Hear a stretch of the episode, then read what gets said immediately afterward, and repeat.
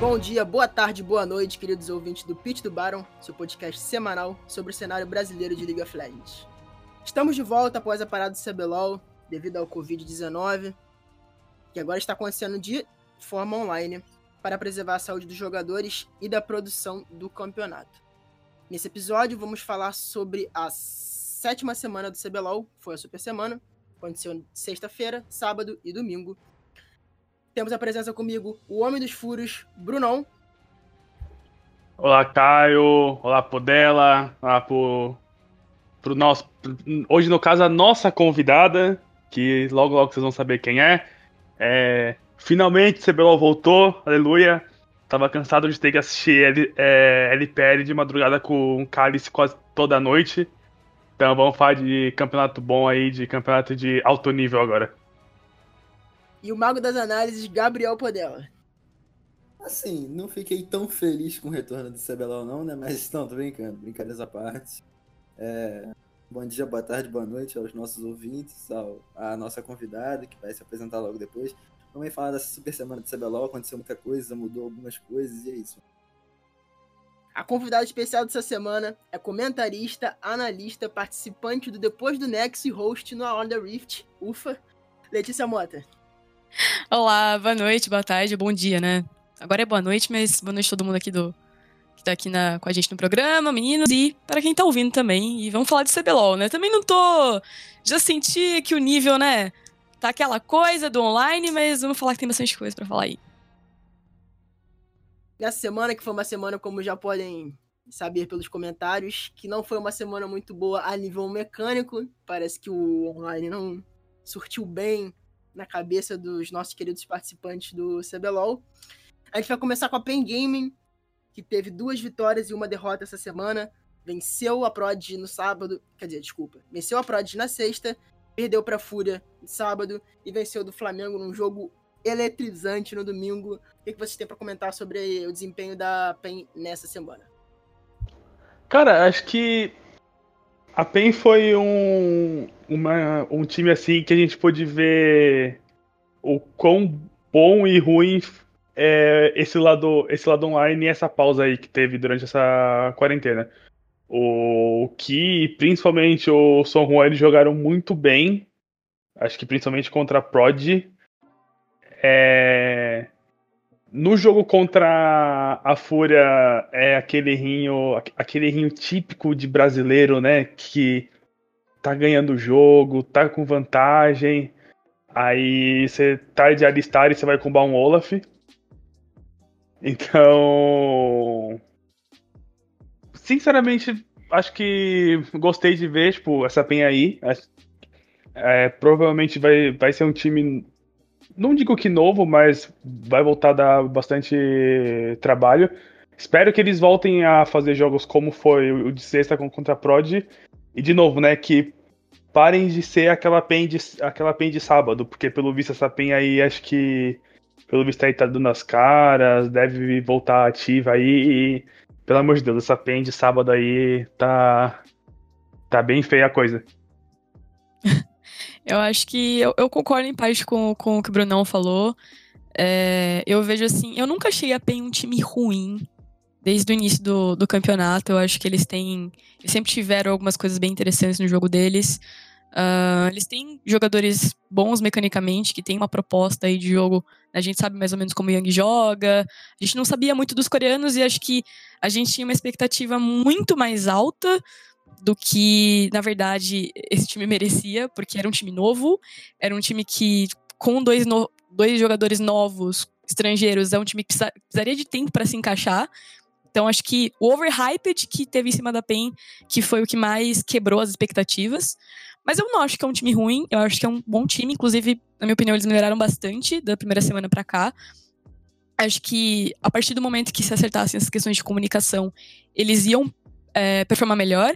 Só que, ao meu ver, assim, o, o, São João, o famoso São João, de fato, ele tá. Parece que no online ele deu uma acordada ali, né? Parece que ele resolveu jogar mesmo e trazer um pouco do gameplay dele. Que era. Acho que não era o que o pessoal tava esperando, acho que o pessoal tava esperando um negócio meio shrimp, assim, o cara ia chegar na massa geral. Mas é complicado esse tipo de coisa acontecer no Brasil.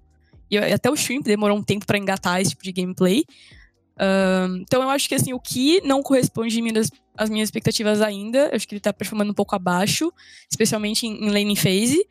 Mas é um jogador que, é, de acordo com o que o BRTT falou, e depois esses dias o Tinoz também concordou com isso, é um jogador que não tá jogando bem, mas ele tem um estilo muito diferente do BRTT. E a gente sabe que para esse tipo de coisa funcionar, para botlane jogar bem, é, tem que casar meio que um estilo com o outro. Então, ao meu ver, é um time que, para mim, não tinha tanta identidade, muito por conta dos coreanos, e aí você tinha um grande nome que era o BRTT, apesar dos outros também serem nomes bons, mas era um time meio, sei lá, eu não via uma característica tão forte neles. E eu, honestamente, eu ainda não vejo algo tão forte neles, mas eu não acho que eles são ruins. Eu acho que eles estão se adaptando ainda e eles estão evoluindo conforme o tempo passa. A questão para eles aqui é que eu acho que tem times que estão muito piores. E eles acabaram evoluindo mais e eles têm peças boas. Então, acho que é meio que isso. É, uma coisa que a Letícia falou que eu concordo é o fato. Até falei algumas vezes anteriormente, episódios anteriores, é o fato da PEN ser uma equipe boa no geral. Acho que eles são um time que tem fundamentos muito sólidos. Fundamentos muito sólidos é exagero, mas é um time que tem fundamentos sólidos na, na questão, na parte macro do jogo. É um time que sabe como jogar o mapa quando tá na frente. A maioria dos jogos que a PEN esteve na, é, saiu na frente, tirando os da primeira semana, a PEN venceu porque sabia, é, entendia como jogar os fundamentos do jogo. É, então esse, a PEN sempre foi um time bom. O que faltava a ela era. Sempre foi um time bom, mas faltava coisas a ela. Acho que com, a, com esse online, né? O retorno do CBLOL Online, a gente viu o que faltava, um pouco mais de agressividade ao Son Juan, Son Juan sendo mais proativo na jungle. E sobre o que a Letícia, sobre a Letícia falou em relação ao que é, é um fato. É, ficou até escancarado no jogo contra no, no jogo contra o Flamengo, que o, foi, foi contra o Flamengo que o BRTT foi de Draven, foi, né? Foi, foi. Isso que a lane de Draven, a lane de Draven é uma lane extremamente. Você quer ser dominante na lane, e o que não fazia os gestos para ser dominante na lane. O BRTT em alguns momentos ia dar o auto-ataque para ser imponente na lane, e o que não, não acompanhava. Então, assim, é, são jogadores de estilos diferentes, e isso até impacta na gameplay do Ki, porque o que quer fazer uma coisa, o BRTT acaba fazendo outra, e aí os dois se, se desencaixam e acaba acontecendo problemas na lane phase, como, como, a, como a Letícia falou. Só que nesse final de semana, a PEN, a PEN apresentou um jogo bom, apresentou um jogo bom contra a, a, contra a PRG, mas o jogo contra o Flamengo foi um jogo muito estranho, cara. Porque os casters falaram enquanto o jogo acontecia que era um jogo eletrizante e era um jogo divertido, e até foi um jogo divertido, mas foi um jogo que foi muito mais decidido na transpiração do que na inspiração. O Flamengo errou muito aquele jogo. É, em questão de, de assignment, o Flamengo forçou diversos assignments errados na T2 do mid, ao invés de rotacionar para levar a T1 do bot, construir o jogo, acabou tomando TP nas costas. Aí depois aconteceu a, a, a, PEN, a PEN escolheu uma fight super confusa no Rio, em choke point, contra a composição do Flamengo. Então foi um jogo muito confuso, um jogo muito estranho, que a PEN acabou ganhando na, mais na transpiração, porque acabou dando outscale, porque o Azir do, do Tinon estava forte que inclusive eu não gostei da build que ele fez, mas aí é gosto pessoal. Acho que Echo de Luden pra Z é um dos itens mais detestáveis do jogo. Mas, enfim. E a PEN acabou ganhando mais na transpiração do que na inspiração. Acho que o único jogo bom, realmente bom da PEN nesse final de semana foi contra a PRG. O jogo contra a Fúria aconteceu, o que o Bruno falou anteriormente. Mas a questão da PEN ter jogado realmente bem foi contra a PRG. Acho que se eles manterem o ritmo que aconteceu contra a PRG, acho que eles são um time que para chegar e terminar em primeiro lugar caso a Cade, a Cade tropece posteriormente. Cara, é, só pra gente finalizar, acho que provavelmente finalizar bem que é, a Letícia comentou dessa parte de comunicação deles. Quando eu tava falando, eu tava revendo aqui os melhores momentos do jogo contra o Flamengo. E fica claro que eles têm, tipo assim, esses problemas mesmo. Tanto que teve duas fights que o Tinoz ele foi o pessoal e ele lutou, tipo, três jogadores pra simular do BRTT de Draven, que ele tava, tipo, sozinho. E ele não pôde fazer nada. Tanto que teve uma que foi logo a, a primeira vez que ele, que ele morreu e que ele tava, acho que, tipo, com mais de 500, 600 stacks. Então ele perdeu, acho que, mais de 2 mil de gold, um, um negócio assim. Aí.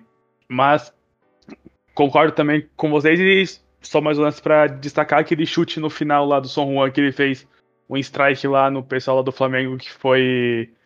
Acho que talvez uma das melhores jogadas desse, dessa super semana que teve aí. Cara, se eu não me engano, essa jogada do. Essa primeira jogada que você falou, do Azi, se o Zuta pra fora, Uta os caras pra fora e continua dando ataque básico com, com, com o soldado do Azi, ele tinha limpado a fight sozinho. Mesmo com a build que ele tava fazendo, ele não tava tão forte, ele teria limpado a fight, chutando os caras pra fora, ao invés de, chutar os caras pro BRTT. Aí, aí morreu quatro pessoas, aí foi aquela play que o Flamengo foi e pegou. E Aí foi a play que o Flamengo pegou Baron e tudo e tal. Eu queria trazer uma questão para vocês aqui antes da gente sair da PEN. Foi uma coisa que eu fiquei me martelando muito durante o final do, da semana e eu queria saber a opinião de vocês. Era pra PEN, merecidamente, questão de merecimento. A gente sabe que LoL, na maioria das vezes, não é. O melhor time, às vezes, não vence. Mas vocês acham que a, a PEN foi muito superior à Fúria no jogo contra. No jogo contra a Fúria? E que por um erro individual custou o jogo e a PEN merecia o 3-0 ou aquele jogo realmente a PEN não merecia ter vencido a Fúria? Ah, eu acho que, mere... acho que, a... acho que a PEN tipo, tinha que ter ganho aquele jogo. O jogo tava na mão deles. Foi um erro puramente de decisão deles. Uma. De novo, que eu falei, né? Foi uma, uma jogada do que errada. Que quis combar um Olaf lá. Então. Eles estavam indo bem no jogo, só que teve, tipo, uma jogada assim que eles erraram e acabaram perdendo. Mas era, era, pra, eles ter, era pra eles terem ganho, tipo assim, 100% aquele jogo. Foi uma jogada muito estranha, na verdade, porque se você fosse ver, tipo, era um Olaf tava, que tinha ultimate, tinha cronômetro, uh, tinha até flash, eu acho. Então, assim, não fazia muito sentido você querer comprar aquele engage naquela hora. Era só eles esperarem um pouco. Uh, pelo que eu lembro, eles estavam eles estavam querendo forçar o ultimate. Ah, não, eu tô confundindo o jogo do Flamengo. O jogo do Flamengo foi uma coisa bem parecida que rolou, na verdade, né? Só que foi o contrário. É, foi uma play ali no mid bem parecida pros dois lados, só que um custou o jogo pra PEN, outro eles ganharam na mesma play. Mas foi. Sabe aquele lapso de decisão que o cara, tipo, força, força uma play que ele sabe que Tipo, não é que ele, o cara naquela hora ele acha que ele vai perder, sabe? Mas ele acha que, pô, vai que, vai que dá certo. E às vezes no CBLOL, pelo nível não ser alto, é, às vezes você força um engage e dá certo, cara. Porque o cara não tá esperando, ou o cara, sei lá, é, muitos times proativos tendem a, ter, tendem a ter melhores desempenhos, justamente pela proatividade. Então, aquela jogada, se funciona, o cara sairia como Deus, né, o, o Alistar do Ki. Se não funciona, ele ia, ele ia ser taxado como o pior jogador. Então, assim, é, na minha opinião, sim, era pra eles terem saído com essa, com essa vitória nesse jogo, e isso acabou custando o jogo para eles, que foi bem triste. Mas, como eu falei, eu acho que isso complementa muito da minha ideia. É, quando eu falo que não é um time que para mim tem tantos atributos fortes assim. É, não, não é um time surpreendente, justamente por isso. Uma play que eles erram por algum fator, seja decisão, seja confiança, seja liderança, seja o que for, uma play custa o jogo, sabe? Então, é, é um tipo de coisa que até é bizarro, porque eu vi o pessoal comentando, pô, os caras conseguiram tomar uma virada, eles tinham, sei lá, 6k de ouro na frente da Fúria, sabe? Então, é, é um negócio surreal. Eu acho que a PEN é, é, isso que me preocupa em alguns times do CBLOL. Eu acho que esse tipo de coisa pode acontecer com qualquer time. Tipo, não só a PEN. Acho que qualquer time pode tomar uma jogada dessa e perder. Então fica muito difícil você ter uma ideia do que tá acontecendo, o que vai acontecer, quando os caras tomam uma play dessa e perdem o jogo. Só complementando meu raciocínio antes de poder ela falar, é, ficou muita impressão, pelo menos, se você é um torcedor da PEN. Você foi buscar uma água com, a, com o seu time vencendo, quando você foi ver, o jogo simplesmente acabou, fúria vitória. Porque foi uma questão de minutos que a, que a, que a Fúria venceu o jogo mais rápido do que, do que, do que eu imaginava, porque assim, eu vi, a PEN tomou o Ace. Só que engraçado que não parecia que a Fúria ia ganhar o jogo, porque ainda tinha muita coisa.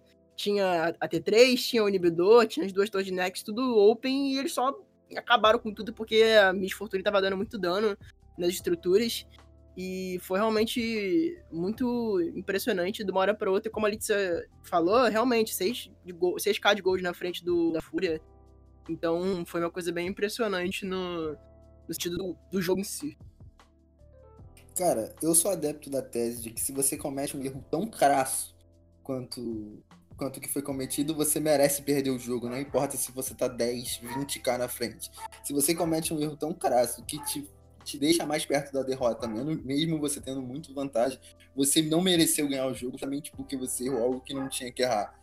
Tipo, esse, você, tem, você tem que acertar uma coisa mínima para chegar à vitória. E se você não consegue acertar aquilo, você perde, você mereceu perder o jogo. Eu sou adepto disso. Claro que a PEN tinha vantagem, poderia vencer. Se, se não dá aquele engage e o jogo continua normalmente da forma que foi, da forma que estava sendo, a PEN venceria, mas eu voltando ao ponto, se comete um erro crasso desse, merece perder. Não importa o, o se, se não desse o engage, se fosse de outra forma, não importa, eles perderam porque não porque fizeram errado, sabe? Então, se fez errado daquela forma, mereceu perder, na minha visão. Flamengo também ficou 2-1 nessa semana. Venceu a Cabum na sexta, venceu a INTZ no sábado e perdeu para PEN no domingo. É, o time mudou é, escalação. O Lucy foi voltou para a Coreia por conta da, do coronavírus. E agora a gente tem o Jojo jogando no lugar do Lucy. Antes de vocês começarem a falar, eu queria fazer já deixar duas perguntas para você, vocês embalarem nas respostas sobre o Flamengo. É, o que vocês acham sobre a reposição do, do Lucy no lugar do Jojo no lugar do Lucy? É, se ele realmente supriu bem a saída do Lucy, como o time tá jogando agora com apenas um coreano, que, que é o Uf, que é o top lane, então tem um desempenho dentro de jogo na comunicação bem diferente de um suporte, que é o Lucy. O que vocês pensam sobre essa reposição do Jojo pelo Lucy e atuação do Flamengo nessa semana. Cara, para mim o Jojo ele é um bom suporte, ele, na minha opinião ele tem condições facilmente hoje de ser titular em um, tipo, em alguns times do CBLOL. Eu não, eu não queria citar, mas acho que eu vou. Acho que, tipo, talvez na, é, acho que da Redemption ele consegue. Uh, acho que na Fúria também, mesmo com o Damage jogando muito bem. É, na Cade também, acho que ele consegue, tipo, ser, ser no lugar do professor, mas enfim. Acho que tá muito cedo ainda pra gente falar que se ele vai ser melhor que o Lúcio ou não. Tipo, pro, é, provavelmente desempenhar a, a, mesma função eu acho difícil, porque, como todo mundo sabe, o Lúcio ele basicamente era um cara muito ativo no jogo, ele dava roaming, ele saía ele saía do bot para ir no top tipo, com 3 minutos de jogo. Ele. Todas, todas as calls que tinham no jogo era basicamente ele que dava. Então. E acho que no jogo contra a Kabum ficou meio, meio que explícito isso, sabe? Flamengo um pouco perdido. Um Flamengo que provavelmente se tivesse o Lucy não era. Talvez eles não cometeriam os mesmos erros que foi, que foi cometido contra a Kabum e principalmente contra o Flamengo. Mas assim, tipo, não. O Jojo é bom, mas eu acho que talvez o Flamengo sinta falta, acho que mais pelo, pelas coisas que o Lúcio fazia. Uhum, é, acho que é, é bem isso, assim. Eu concordo com o primeiro ponto. Uh, eu acho que é bem difícil dizer quem é melhor e tal. Embora eu veja os dois como jogadores muito diferentes. E é interessante porque hoje em dia o suporte que é valorizado é realmente o suporte que consegue sair cedo da rota, consegue impactar o jogo de alguma maneira mais efetiva, então ele uh, sai do, do da, da, sua rota para impactar o mid, impactar o top e aliviar a pressão, enfim, várias coisas que ele pode fazer. E, e esse é o cara que é visto como como o cara bom, né? O cara, hoje em dia, o cara agressivo, o cara que consegue impactar o jogo cedo, trabalhar com jungler. Então, é, o Lúcio é esse cara, né? O Lúcio é, é esse perfil de suporte.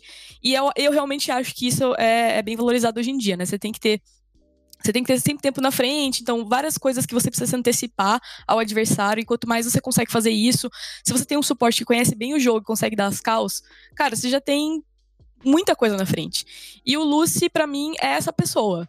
Infelizmente, aí, por motivos de saúde, ele, né, como divulgado pelo Flamengo, ele acabou indo, é, voltando pra Coreia. E o que é triste, eu acho que é uma perda, sim, é uma perda. Mas eu gosto do Jojo. Eu defendo o Jojo há muito tempo desde a época da Team One. Eu, eu não gostava daquele time da Team One, mas eu gostava do Jojo. Eu acho que a performance dele sempre foi acima da média do time. E, no geral, assim, sempre foi um jogador que me surpreendeu bastante quando eu assistia é, ele jogando solo kill. Uh, eu lembro de algumas de alguns clipes dele jogando solo kill na Coreia também, que ele chegou a pegar challenge, enfim. É, é um jogador muito bom. Claro que não é um jogador que vai assumir a função de outro que foi embora. É, porque são duas pessoas diferentes, são dois jogadores diferentes, então acho que nem tem como comparar isso.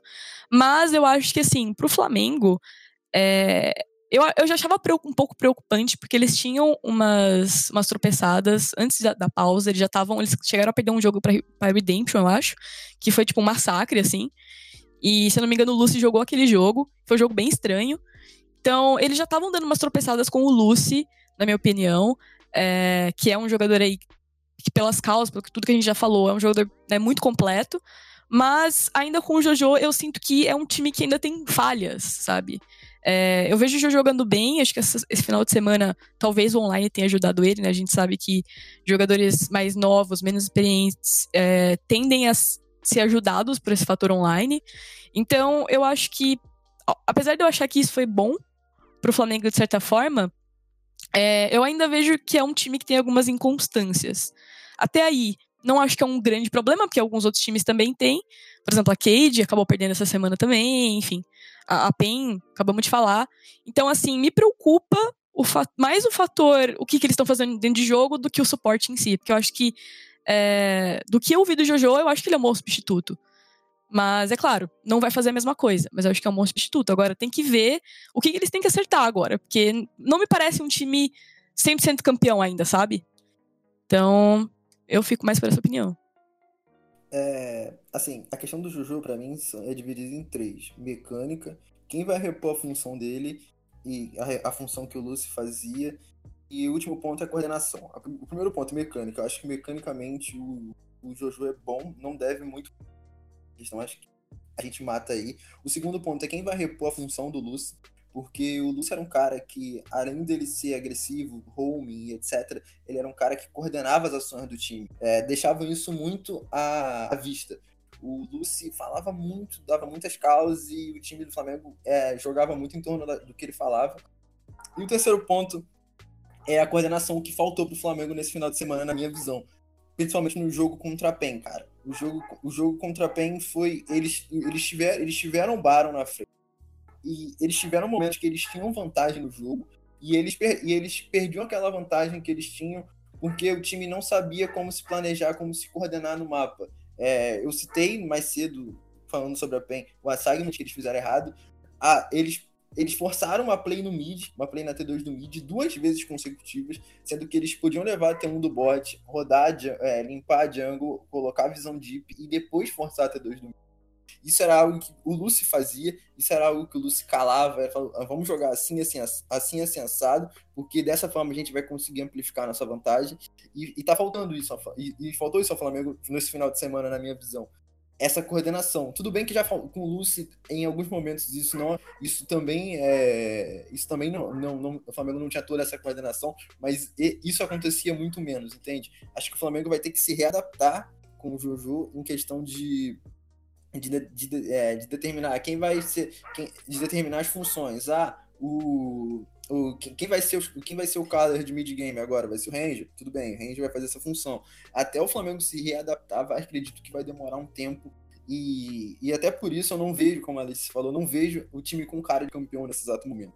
Só para adicionar um ponto que eu vinha falando no, no nos, nos episódios anteriores, é, o, Flamengo tem umas, o Flamengo tem umas prioridades de draft muito estranhas. É, no jogo contra. Até contra a própria PEN, inclusive, eles deram first pick vários e deram. pegaram o Zoe no blind na rotação seguinte. É algo que foi algo que eu não entendi. E é algo que a cada semana, e pelo menos um jogo na semana, você vai ver o Flamengo tendo uma prioridade estranha no draft e fazendo, escolhendo algumas coisas que talvez não fossem melhor naquele momento do, da fase de escolha, sabe? É estranho, na minha visão. Não sei se vocês concordam ou não. Agora chegamos ao time que, na minha visão, pelo menos, se adaptou menos ao, ao esquema online, que é a Cade. Que apesar de sair dessa semana com duas vitórias e uma derrota, eu vejo que a Cade online não é a mesma Cade do presencial. A Cade do online parece um time com muito mais. que transparece erros, que comete muito mais erros do que o Cade do presencial. Então eu acho que aqui a gente tem que voltar a se adaptar, tem que se adaptar, adaptar a esse, esse novo estilo de, de disputa, porque assim como todos os times do CBLOL, houve uma queda muito grande de desempenho, mas eu acho que a Cade teve o. Dentre todos os times, é que desempenhou pior nessa semana do, em relação ao às semanas anteriores. O que você tem a falar aí sobre a Cade, Bruno? É, pra mim, a Kid essa semana foi. Não acho que foi, tipo, necessariamente o fator online. Eu acho que. É que o primeiro jogo deles foi contra a Redemption, então. Querendo ou não, acho que a gente tá tratando.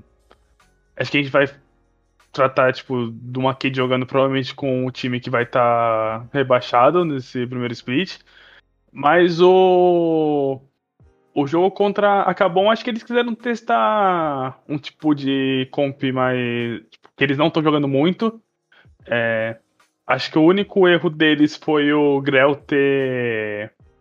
ter campado o robô de Maokai contra o Parang. Só que se eu não me engano, só que, se não me engano, acho que. Eu não lembro se foi o Skit que até falou na transmissão. Acho que o fato nem foi o boneco, acho que em si o cara que tava jogando, eles queriam, acho que, neutralizar mais o. Parang, porque é um meio que um. É o carry que eles têm. Então. Acho que a Kid tá naqueles negócios ainda de. Tipo, eu acho que eles já entenderam que eles estão classificados pros playoffs. Acho muito difícil alguém tirar essa vaga deles. Não importa se vai ser, tipo, primeiro, segundo, terceiro, quarto colocado, acho que eles já estão. E eles estão aproveitando alguns jogos para testar alguma coisa que eles não jogaram ainda. Tipo, é, dar um carry AD na mão do, do Nosfero, jogar de mago no bot. O robô, por mais que ele esteja jogando bem, dá uma função de, de tanque para ele, para ele ficar lá no top jogando sozinho. Então, vamos ver o que vai acontecer na, nas próximas semanas. Acho que, hum, por mais que eles tenham perdido o jogo lá, lá para Cabum, acho que talvez não queira dizer nada. É, a única coisa que eles têm que ficar espertos é, tipo, na questão de, de como vai vir os outros times, porque acho que do, no sábado para domingo eles perderam a, a liderança.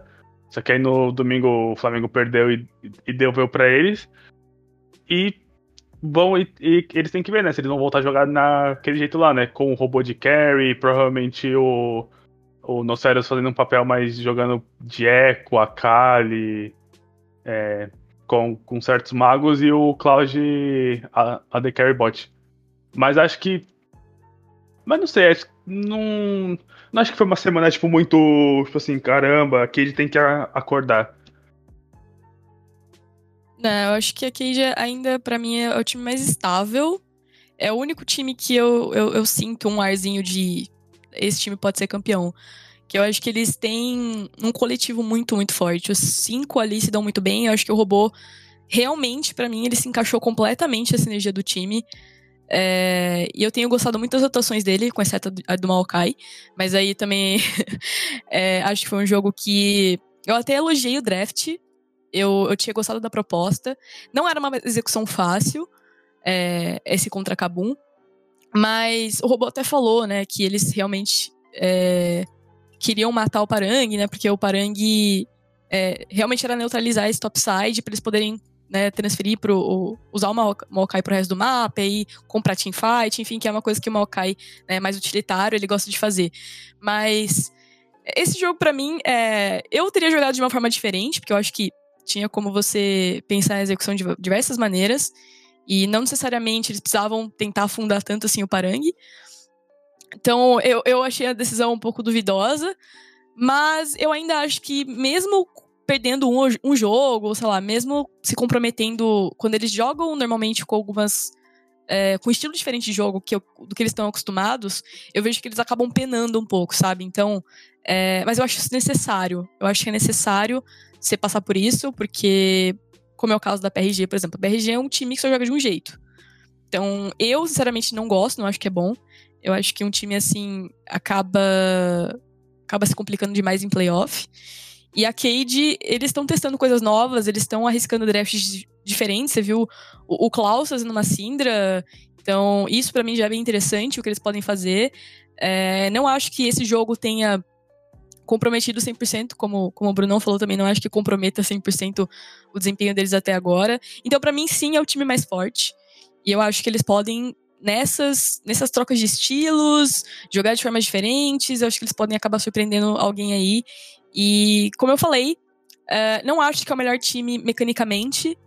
Uh, tirando, acho que o Nosferos é o que tá melhor. Um dos jogadores tá melhor, né, no meio. Eu acho que o Grell é bom, eu acho que o Robô é bom. Bot lane eu acho que é ok.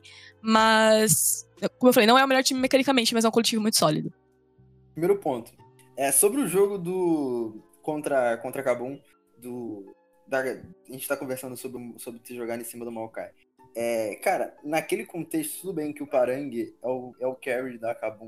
Mas já que você quer colocar o, o Parang numa situação ruim, você joga um, joga um counter em cima, na mão do robô, e força em cima do Parang com um campeão que vai dar, que realmente consegue transferir, consegue transferir a pressão de forma melhor do que o Maokai. Tudo bem, o Maokai é muito forte, em 5x5, ele com a, com a side, ganhando a side, ele consegue descer e ajudar no mid, mas há outros campeões melhores que podem jogar contra esse Rumble e, e executar a condição de vitória e ex executar melhor a condição de vitória. Acho que nesse jogo especificamente, eu, se eu fosse coach, eu jogaria em torno do, do mid. Acho que a Camille ganhando do. A Camille ganhando o 2v2. Acho que eles provavelmente venceriam aquele jogo. Tudo bem que o 2v2 do mid era muito difícil de jogar, mas talvez, talvez fosse a melhor condição de vitória que eles tivessem.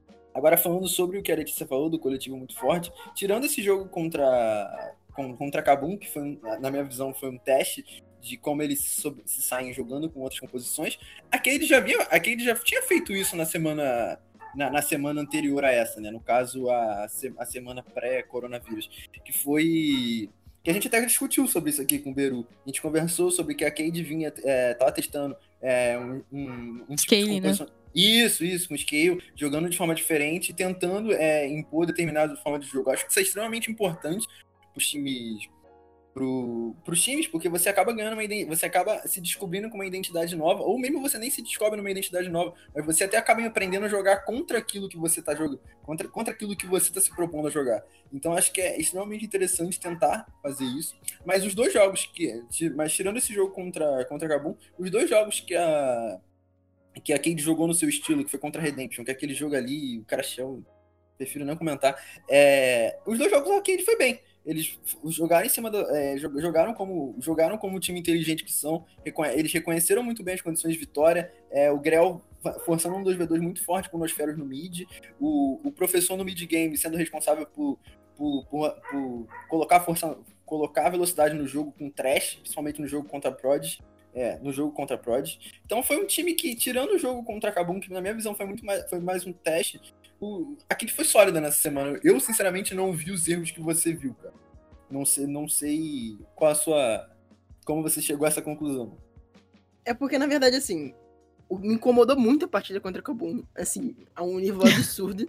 é sério, eu tava assistindo aquela partida, eu tava agoniado de assistir aquilo, porque é exatamente o que você comentou agora falando sobre o jogo da Kabum. Você não joga em cima de uma lane dando 70 ganks em cima de um, de um Rumble se você tem um, um setup de gank com, um, com Pantheon e Maokai. Você não vai matar o, o, o Rumble e nem focar no, no Parang, que vai ser a solução num jogo onde tem um Echo e um, e um Aphelios, tá ligado? Então, a NTZ foi mais um time a sair do nessa semana, venceu a Fúria na sexta, perdeu para o Flamengo no sábado e venceu a Redemption no domingo. O que você tem a falar um pouco aí sobre a NTZ? Cara, para mim, tipo assim, primeiramente eu já achei muito estranho. Pô, no, no, início eu achei estranho a NTZ ter feito uma escalação para começar jogando com o, o Tianxi. Eu. Pra mim, tá, pra mim, acho que tava bem claro que a, a, a formação que eles iam usar até então, para mim, até o final do CBLOL seria com, com o Tai. Mas acho que mas enfim, não, não, a gente não sabe o que aconteceu, se o Tai tá naquela lá de novo de não querer jogar LOL. Mas o jogo contra a Fúria foi um jogo onde a NTZ começou um, um, um pouquinho mal na lane, tanto que o House ele até tipo, perdeu no 1v1 pro N no começo do jogo. É, gostei bastante do, do Chance jogando, a gente pôde ver ele com acho que duas, três formas diferentes de jogar um jogo. Na primeira ele jogou de 7, que é um cara mais tanque, agressivo, é um que você pode dar a cara. Já no outro ele tava de Silas, que é um campeão AP top E um campeão AP top não é o muito. Tipo, acho que o Silas tá aparecendo recentemente, mas não é um. Não é tipo de campeão que tava aparecendo muito. Já no terceiro ele jogou de. Ele jogou de Atrox, que é o que, é que a gente tá mais acostumado a ver. Então, acho que a NTZ tá melhorando sim, do, tipo, de semana a semana. Os times têm que ficar muito esperto com eles aí, porque é um time que que dói muito dizer isso, mas é um time que vai brigar para os playoffs. Dói no sentido de que a acho que o que há duas há duas semanas, né, tipo, sem ser a pausa, falando tipo há, do, há duas semanas atrás mesmo do CBLOL, a gente tava falando que era um time que não ia brigar por nada, que ia ser um time que eles iam, que eles basicamente iam jogar para não ser rebaixado. Então, vamos ver o que vai acontecer aí, né? Acho que o Trundleblade do chinês que tá vindo, tá vindo quentíssimo. Ele prevê, ele prevê um, eu, eu, ele prevê um meta aí que, que ninguém tava esperando. E sobre o jogador também, só pra, só pra terminar de falar que o House é incrível, né?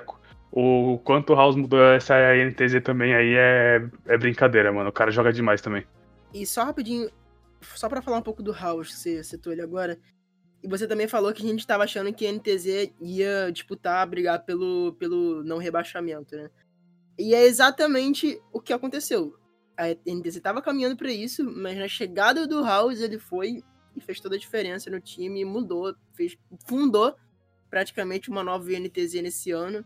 E a gente até falou sobre isso no, no penúltimo episódio, a diferença que o House faz nessa, nessa NTZ, que é impressionante. Eu, eu acho assim, NTZ, cara, não é. para mim nunca foi um time ruim também. Acho que é, é, a mesma. Mais ou menos segue a mesma lógica aí da PEN. Eu acho que desde o começo eu via que eles estavam tentando. Mas eles têm um problema muito sério para fechar jogo, cara, que eu não sei o que acontece ali. Tudo bem que eles estavam tendo. Eles chegaram a ter um, alguns jogos muito ruins no, no início. Mas eles chegaram a melhorar, mesmo com o Envy, mas Sabe quando meio que não rola? Eu não sei se chegou num ponto ali de desgaste, o que aconteceu, mas com certeza, ao, ao meu ver, assim, o House trouxe uma, uma aura nova, assim, pro time. Ele começou é, a jogar melhor, acho que mais, mais proatividade do que o Envy, já, já mudou o jogo. Não sei também se ele com o Shine foi uma coisa que funcionou melhor, aparentemente sim. Então, ao meu ver, assim, NTZ é um time. É difícil de falar, cara, porque eu realmente acho que eles têm um dos melhores mid-games do CBLOL. Uh, eu acho que quando eles querem jogar bem e, e, o negócio flui, eles são um dos melhores times do CBLOL. Mas alguma coisa aconteceu ali. O que me preocupa hoje é essa inconstância, colocar jogador. É, trocar toda hora de top laner, é, ficar mexendo no bot lane também. Inclusive, pelo menos agora eles né, pararam um pouquinho de mexer em bot. Mas com relação a Tianci, é, é um jogador que eu acho que é muito bom mecanicamente. O que me preocupa em relação a ele é que me parece um jogador meio doido, né? Ele compra umas coisas bem, bem arriscadas, o que eu acho bom, mas considerando que você tem um, um, um, jungler que é o Shine, que é um jungler que sempre foi muito seguro, é um jungler que gosta de farmar, que ele vai ter o timing dele, é, pode ser arriscado, sabe? Essa, pelo menos o Tai tem mais experiência com o Shine, sabe? Então, é, é, um, é, o tipo de coisa que eu fico pensando, assim, até quando isso vai funcionar. Com certeza ele deve estar tá jogando, é, no caso, o Chance, porque ele tá saindo melhor com, nos treinos com o time e tal. Eu, isso tenho certeza que eu conheço a NTZ.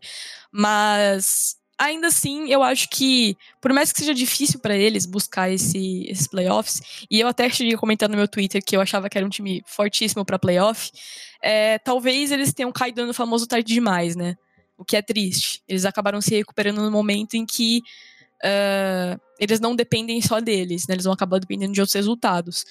Então, é, é triste porque é um, é um time que evoluiu, claramente evoluiu muito, e a ponto de eu chegar nessa conclusão sobre eles, mas ainda assim, sei lá, ainda assim, também não é um time que eu, que eu vejo que eu vejo campeão hoje, sabe? Acho que tem times que estão melhores, apesar de eles terem evoluído. você falou sobre o mid-game da, da, da NTZ. Eu lembro assim que, que o House entrou no. Na NTZ como titular, assumiu a vaga titular. É, a primeira coisa que eu falei no, no podcast foi que a NTZ tinha reaprendido a jogar. Tinha retomado a NTZ do ano passado, do ano anterior, que era uma NTZ que tinha os fundamentos muito sólidos, sabia jogar Wave, sabia progredir o mapa com a Wave, sabia invadir a jungle do adversário sem fazer besteira. E, e com, a, com, a, com o, a, o House se mantendo no time, o time acabou se tornando muito mais sóbrio das suas escolhas, é, sabendo como avançar o mapa, e aí acabou ocasionando do, que a Letícia falou, de a equipe ter o melhor mid-game de CBLOL e ver o melhor mid-game de CBLOL. Então o House mudou, na minha visão, mudou a NTZ da água pro vinho né, nessa questão, sabe? E sobre o Chansey, cara, é aquilo.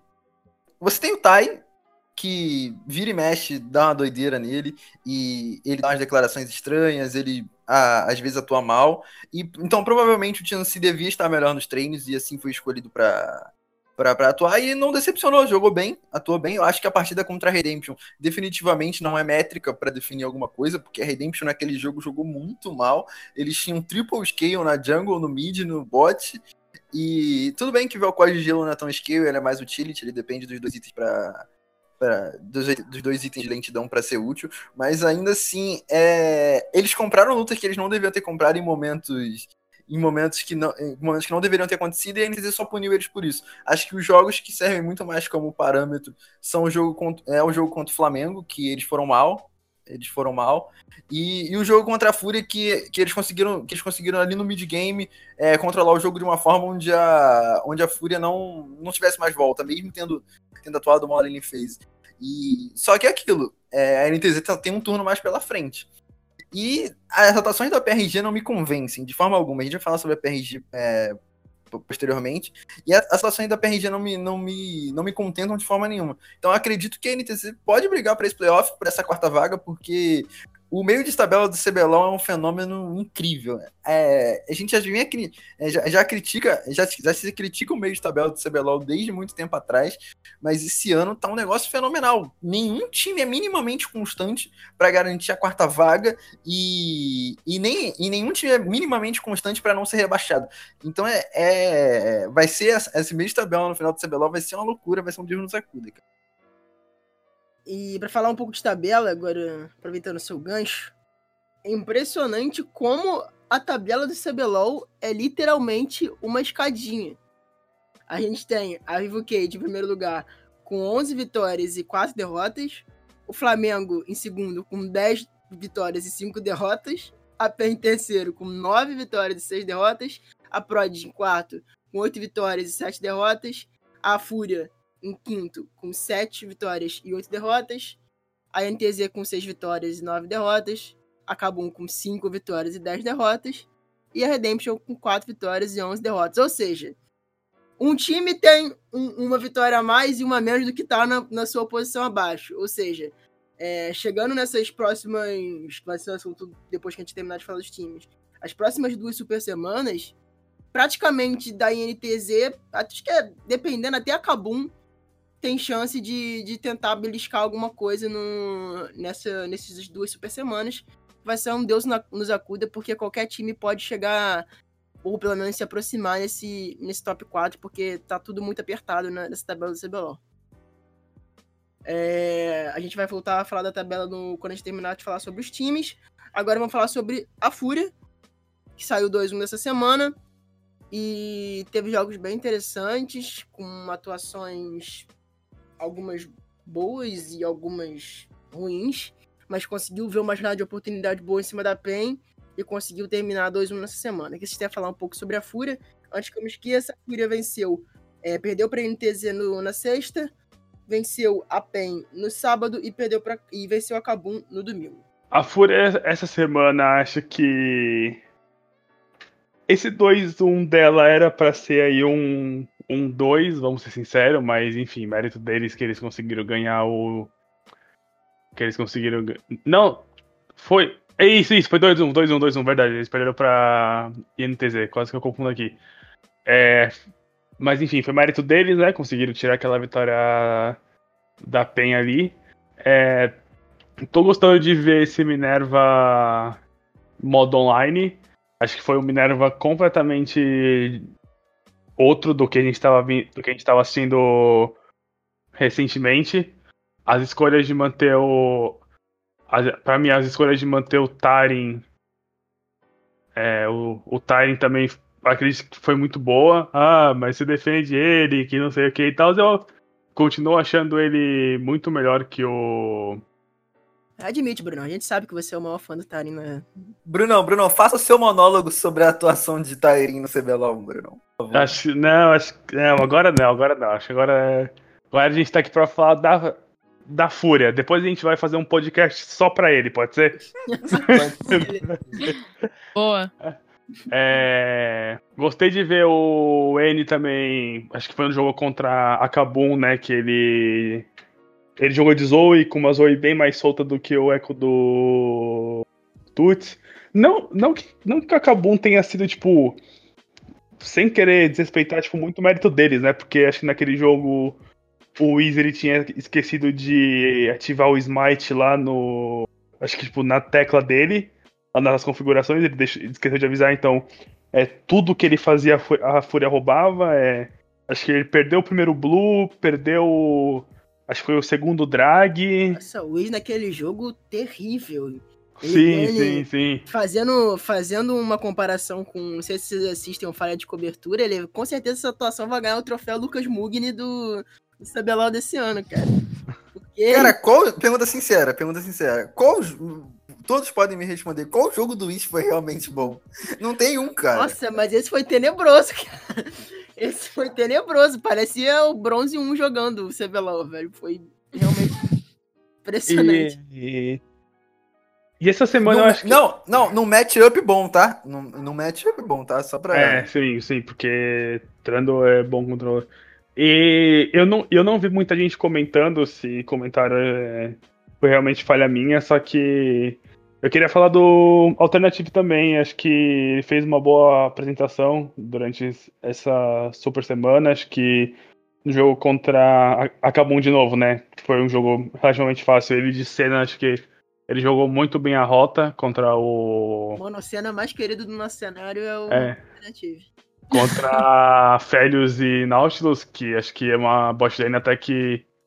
Não sei se é muito difícil, mas acho que é uma bot lane até que, tipo, forte, né? Que dá pra eles fazerem um 2 2 legal. E também destacar essa vitória é, contra Kabum, mas na tabela, né? Porque a, a Fúria com essa vitória aí, eles conseguiram no confronto direto fazer 2-0 contra. Não, 2-1, né? Contra a Kabum. E em caso aí, sei lá, se eles piorarem aí, se a Kabum melhorar, e se eles ficarem empatados em, em, em vitórias no confronto direto, a Fúria já provavelmente, tipo, garantiu é, duas, posi duas posições acima.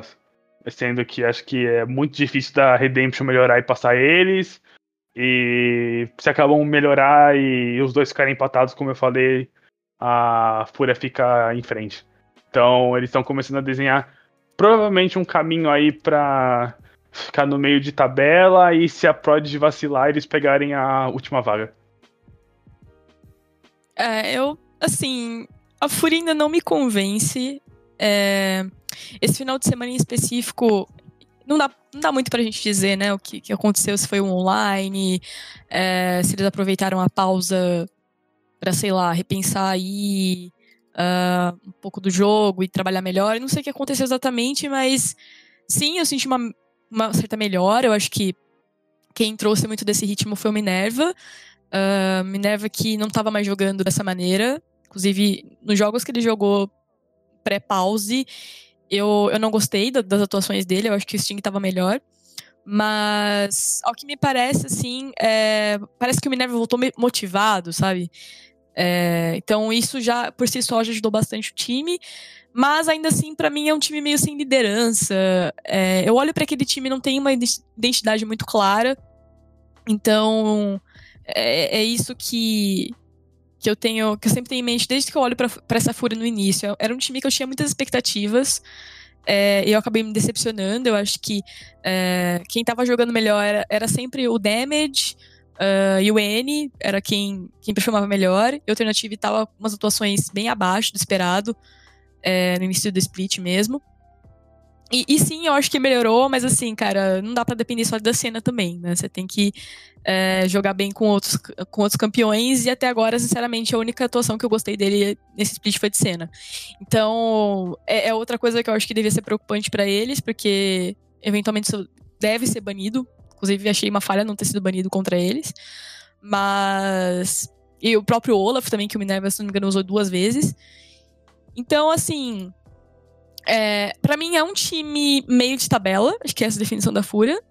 Eu, eu vejo, por exemplo, a NTZ melhor do que eles, mas a NTZ, pela, por toda a complicação que eles tiveram no início do split, eles vão acabar. É, eles podem acabar perdendo essa vaga pra Fúria. Uh, essa disputa de vaga aí, no caso, se a, se a Prodigy realmente vacilar, como a gente comentou agora. Então, assim, é um time que, que não me convence Uh, eu acho que eles não têm chance nos playoffs se eles forem contra PEN, uh, Flamengo e Cade, por exemplo. Então, sei lá, é, é, difícil dizer porque parece que era um time que a gente falava assim. É, nossa, é um time que depende muito do N, é, o N quase sempre carrega, e foi o que aconteceu muito com eles, tipo, durante esse split. Então, honestamente, eu não tenho expectativa, sabe? Não, eu não acho que essas vitórias me dizem muita coisa, para ser bem honesta. Assim, a única vitória que eles realmente desempenharam um bom papel foi contra Cabum, porque contra a PEN foi o que a gente comentou anteriormente, foi um vacilo. O outro jogo contra o Flamengo eles perderam, e esse foi o jogo que eles realmente ganharam, numa atuação tenebrosa do Is, mas onde eles foram melhores, conseguiram se impor. É, o Minerva, é, antes, antes do, pause, a gente criticava muito Minerva sobre até a postura, não só do gameplay dele, mas em relação à postura dele dentro do jogo, de playstyle. A gente achava que o, que o, que o Sting era melhor porque ele conseguia dar um. É, o Sting funcionava melhor com a equipe porque ele conseguia dar uma cara, que, uma cara de, de criação, coisa que o Minerva não conseguia fazer, mas no jogo contra a Kabum fez, fez muito bem. E mas assim, não é métrica. O jogo contra a Kabum para mim não é métrica de nada, porque a outra vitória foi não foi uma vitória que eles criaram, foi uma vitória onde eles acharam, no muito mérito deles, eles são times que, que eles são um time que pune muito, eles são eles são um time que pune muito, que punem muito bem isso, mas que punem muito bem os erros do adversário. Mas tirando isso, não foi, não foi uma vitória incrível da, da Fúria. Só para concluir o raciocínio aqui, eu queria saber o que, que o pro brasileiro tem na cabeça para buildar Morelo para Zoe. Assim, eu não sou LS, eu não sou contra o Morelo, acho que tem que. Morelo é um item maneiro. Mas, pelo amor de Deus, pra Zoe não, cara. Pra Zoe não, não faça Morelo pra Zoe, é ruim. É, inclusive o House, eu não, nem comentei, o House também fez Morelo pra Zoe na partida anterior, na, no jogo contra, contra Redemption, e fez o congelo, mas aí era uma ideia diferente, mas ainda assim, não buildem Morelo pra Zoe, é ruim. É ruim, é ruim, é ruim, é horrível. É... Vamos agora falar sobre a Prod, que é a nossa querida e grandiosa G2 brasileira, ou não mais. É... Um dia já foi, né? Que ficou com uma vitória e duas derrotas nessa semana. Perdeu para. Peraí, peraí. Para a PEN na sexta. Ganhou da RDP no, no sábado e perdeu para a Vivo Cade no domingo esse tempo para falar sobre a nossa querida Prod. Ah, acho que a Prod já se perdeu naquele personagem lá que a gente tava comentando nas, nas, nas outras semanas, né? Que você tem que jogar lá para aquele top laner deles lá, que é aquele cara lá que acho que provavelmente nem, todo mundo já percebeu que ele é o principal jogador do time. Aquele então, lá, né? Aquele é, aquele, é, aquele menino lá, aquele moleque novo lá. é. Com todo respeito, ainda acho a bot lane da PRG. Eu sei que a gente tá na sétima semana e eu acho que é a sétima vez que a gente fala isso. Só que não dá, cara. A bot lane da PRG que é uma das mais fracas eu gosto que quando tem. você começa com todo respeito, porque sempre vem alguma coisa interessante não, depois. Não, é, não, tipo assim, a bot lane da, da PRG é uma das mais fracas. Você não provavelmente, se não a mais fraca, tem que ver. Tem que ver. É, eles. Todo jogo. Tem que ver o quê? É ou não é?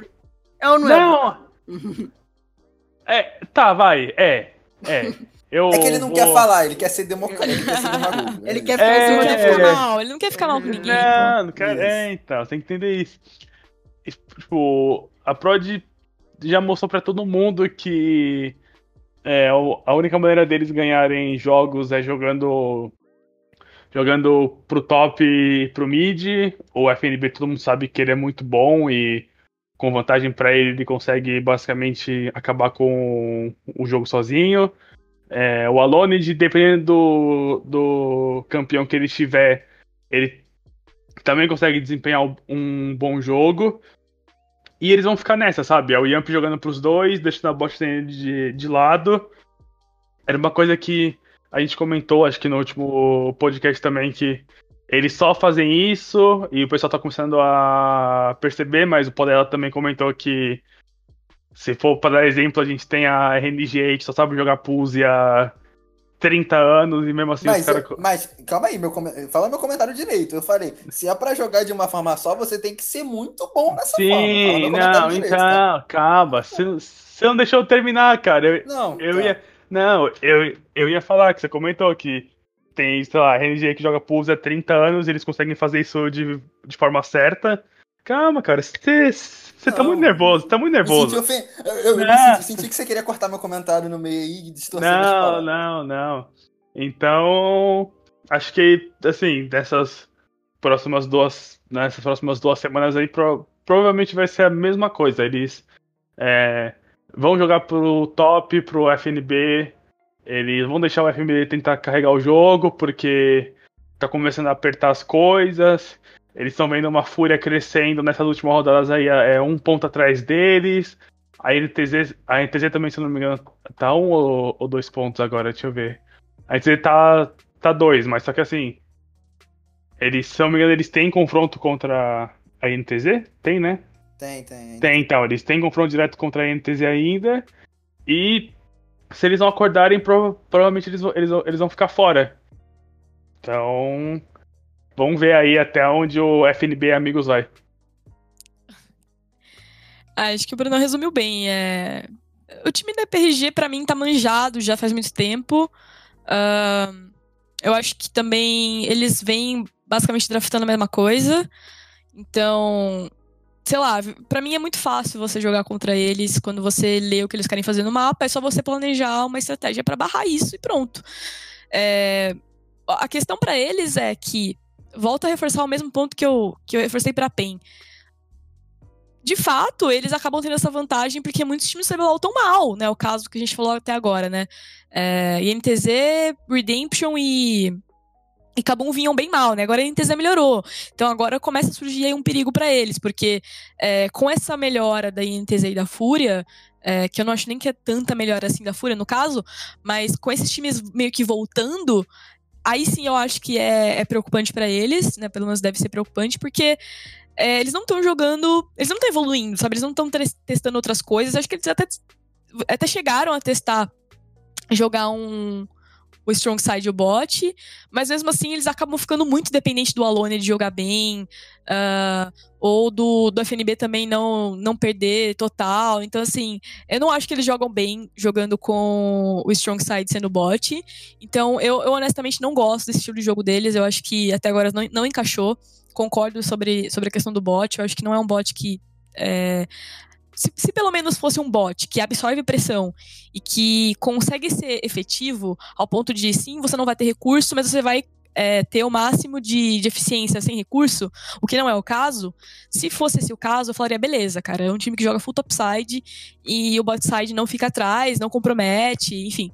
Mas não é o que a gente tem visto, né? Então, é, eu acho que pelo estilo de jogo deles ter ficado manjado demais, eu colocaria tanto a Fúria quanto a NTZ na frente hoje em dia. É, o problema é que a Fúria, como a gente acabou de falar, tem todas essas questões, né? Dependem de alguns jogadores também, e ao meu ver, eles não melhoraram tanto. Acho que foi mais a NTZ mesmo, comparando esses três. Mas a NTZ chegou naquele tarde demais, né? Não sei também é, como que vai ser esse confronto aí. Mas é, é, um time que eu gosto, é um time que eu apostei muitas fichas no início. Uh, acho que o Yamp é um jogador bom. Só que é um jogador que tem, às vezes ele tá meio 880, às vezes ele não, não desempenha bem, às vezes ele amassa o jogo. Então, tem, tem muito disso para mim. Eu acho que é um, é um, time que acaba dependendo muito uh, do Alone, do Yamp e depois se o FNB vai ter recurso ou não para carregar o jogo. Então, dito isso, é, não é um time que também me convence, não é um time que eu acho que vai ser campeão. E, e, é um time que eu vejo sim perdendo playoff para PEN, Cade e Flamengo. Então, é, eu colocaria eles junto, muito próximo aí da NTZ atualmente. É, e até da própria Fúria também, eu acho que dá para comparar bastante. Mas, como eu falei, como tem outros times que estão piores, eles vão acabar né, tirando alguns jogos aí, até se algum time vacilar, por exemplo, acho que se, eventualmente se o Flamengo vacilar, se a própria PEN vacilar, enfim, é que agora acabou de ser o confronto, né? Mas acho que mesmo esses times que estão melhores do que eles, são times que vacilam também e são times que eles podem cobrar por esse vacilo. Então, é, é, é assim que eles estão se mantendo na tabela, na minha opinião. Assim, é, a Letícia falou sobre o IAMP ser 880, eu não acho que ele é 880. Eu acho que o que acontece? O, o formato do jogo da PRG é tão manjado, mas tão manjado que todo mundo sabe que ele vai terminar o PF nível 3 dele no top. Então, é muito fácil jogar contra isso. Então, assim, eu não acho que nem é motivo dele ser, dele ser 880. Acho que é, a forma na qual os times lidam com isso já é tão natural que ele não consegue aparecer no jogo. Também não acho que seja só culpa dele. Acho que é culpa. Ele tá fadado a, a, a se regular algumas partidas muito por conta do playstyle da equipe e não por desempenho individual dele, pelo menos na minha visão. Não sei se vocês veem dessa forma. Agora, falando sobre os jogos da PRG na semana. A PRG jogou top de Tari Pantheon. Pra quem não sabe, Tari Pantheon surgiu na bot lane. Era uma, surgiu na bot lane no Europa Master no jogo entre Misfits e Rogue. Era uma dupla que muito forte no 2v2, porque ele simplesmente é, é, é kill. É, a pressão de kill deles é insana. Eles simplesmente ganham a bot lane de forma, de forma incrível, porque não tem counterplay no, a partir do nível 2. E a, a, a, a, a PRG jogou contra, jogou contra a PEN com essa dupla na top lane, tá? ali na jungle e Pantheon no top. Na minha visão, o que, que foi isso? Eles tentaram ser criativos dentro daquilo que eles propõem, ok. Só que dentro do jogo, eles não fizeram isso nenhuma vez. Eles não forçaram um dive top nenhuma vez. Nenhuma vez. E a PEN não é um time que defende o weak side. Eu nunca vi a PEN responder o defender o weak side uma vez no split.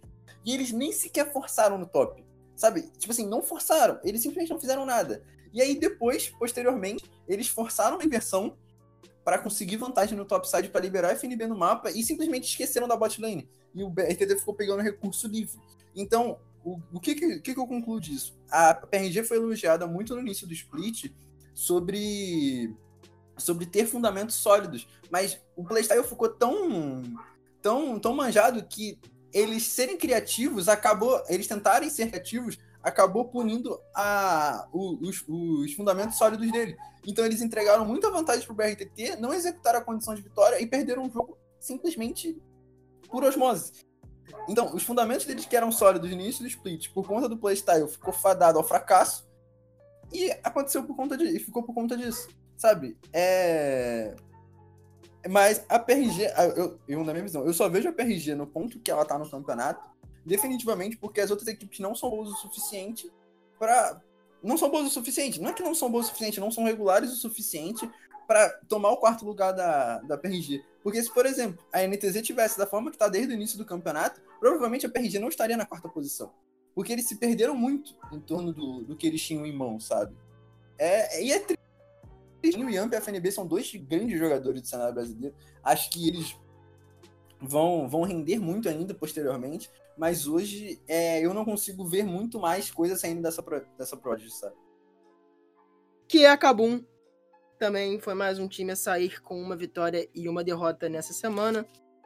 Venceu, quer dizer, perdeu para o Flamengo na sexta, venceu a Cade no sábado e perdeu para a Fúria no domingo que, que vocês têm um pouco a falar sobre a atuação da Cabum nessa semana? Ah, acho que a Cabum ainda tá naquele ponto ali de, de evolução a cada semana. Acho que essa semana não foi tipo uma das melhores que eles tiveram. É, como eu falei na Fúria, né, e repetir aqui agora, o jogo, o jogo, esse jogo era muito importante para eles vencerem para eles vencer no confronto direto e no caso de desempate aí eles ficarem à frente, mas infelizmente eles não conseguiram. Mas deu deu para ver um deu para ver um time tipo assim um pouco mais solto. Acho que o Whis acho que foi o destaque negativo, né? O, como nosso queridíssimo baiano aí fala, é o MVP inverso. MVP inverso desse time aí, acho que foi o Wiz nessa, nessa semana. Deixou muito a desejar. Mas gostei de ver do o Tuts jogando. O Tuts, cada semana que passa, acho que ele tá encontrando uma, uma, um jeito de jogo que ele gosta.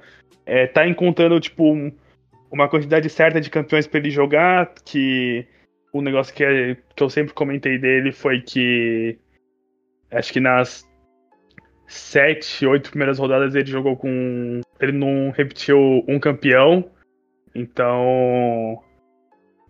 Isso é uma coisa boa, mas também tipo, é algo ruim, como a gente já comentou nos outros podcasts. Mas, mas acabou, eu acho que é muito difícil eles saírem dessa posição aí de jogar o relegation. Acho que as equipes que estão acima, acima deles são melhores ainda, por mais que elas estejam cometendo os erros. Acho que a NTZ é uma equipe muito, muito, muito melhor. A Fúria, como a gente falou, ganhou um confronto direto, então no caso de empate é. No caso de empate de pontos, né? É, acabam que fica para baixo. A Prod também acho muito difícil eles conseguirem, tipo. Eles conseguirem ganhar deles. Então, esse time. É lógico, na minha opinião, esse time se encaminha aí para jogar a MD5 do. do Relegation. E já falando aqui também, para ser bem direto, acho muito difícil eles caírem. Dependendo do time que eles forem enfrentar, acho que o. O gap hoje, acho que do segundo colocado do, do circuitão e o, e o sétimo colocado do circuito desafiante, acho que é muito alto. Olha, Kabum, uh, para mim era uma bomba relógio. Era questão de tempo pra. pra. pra todo mundo ver que acho que não ia dar certo, porque assim como a PEN, foi um time que fez uma aposta muito arriscada. A, diferença foi que a PEN trouxe dois jogadores de LCK. Né? Acho que isso overhypou a, PEN em limites desconhecidos. Mas enfim, a Kabum foi um time que trouxe dois jogadores que é, eu não acho ruins, acho que os dois são bons. Acho que o Whis tem, tem tido um desempenho muito, muito estranho até agora, embora ele tenha pego aí uma alta colocação na solo kill. Uh, muitos jogadores comentam que na, na, em screen ele é um monstro. Ranger mesmo falou que, cara, é um jogador absurdo em screen. Você não... Ele mesmo já teve muita dificuldade de jogar com ele, contra ele. Então, assim, não dá para saber o que acontece, sabe? É, talvez na, na hora do, do vamos ver, o cara realmente tem dama travada, a comunicação falha, alguma coisa ali não dá certo. Porque, de fato, para mim, hoje, o que eu vejo de muito positivo na Kabum é o bot. É, é, é, o que eu realmente mais sinto sinto a aura crescer, sabe? Eu acho que o Dave tá num momento muito bom. Inclusive, para mim, é um dos destaques aí do Split. Eu acho que eu colocaria ele assim na frente do Tuts. Uh, muito embora eu também acho que eu, eu tô sentindo essa evolução do Tuts, é um menino que é, eu acompanhei ele desde a da última performance dele na Superliga, gostei bastante do, do que ele trouxe, acho que é, um, é acho que é uma grande promessa pro cenário, mas talvez seja muito cedo, sabe? É um jogador que você vê que ele tem potencial, mas que era pra ele estar numa academy da vida para ganhar experiência suficiente para conseguir bater em, em jogador de CBLOL no futuro, que é um menino também muito novo. Então, é, é, essa Kabum, é, embora tenha o Parang, também acabei esquecendo de comentar o Parang, mas eu acho que ele é um bom jogador, eu acho que ele tem os méritos dele e ele acabou virando uma espécie de carry aí pra, pra Kabum. É, eu acho que definitivamente o maior problema da Kabum hoje é o mid jungle. Eu acho que eles têm um jogador muito novo que acabou caindo muitas coisas na, nas costas dele, e o Whisky simplesmente não encaixou. Ao meu ver, é uma peça ali que destoa das demais, sabe? Você vê que, é, embora, embora às vezes pareça um time de certa forma desconexo, para mim a única peça que realmente mais se destoa dos outros é, é o Whis. E as atuações dele, em, tanto em stage quanto agora no online, acho que online deu até uma melhorada, apesar do jogo de domingo, que realmente foi uma, foi uma falha muito, muito grave, que custou, acabou custando aí, né? Muito caro. Mas é um jogador que eu vi que já deu uma evoluída, mas ainda assim ele tem, uma, ele tem essas esses apagões aí, como é o caso desse erro, uh, que acabam custando muito, muito caro. Então, não é um time que é, eu acho que também vai ser rebaixado. De maneira alguma, acho que tem chance do rebaixamento. É, a menos que aconteça alguma coisa muito surpreendente aí, mas eu acho que não. É, mas também é um time que, cara, vai ter que mudar, sabe? Eu duvido muito que eles continuem com essa line pro próximo split. É, embora, mais uma vez ressalto, eu acho que a botlane é muito boa, é muito promissora. E eu acho que eu gostaria muito de continuar vendo o Parang aqui no, no, nosso cenário.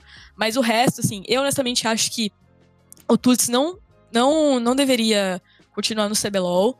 É, eu acho que ele precisa de mais tempo para se desenvolver uh, como jogador. E quanto com relação a isso, cara, eu acho que ele vai acabar indo embora.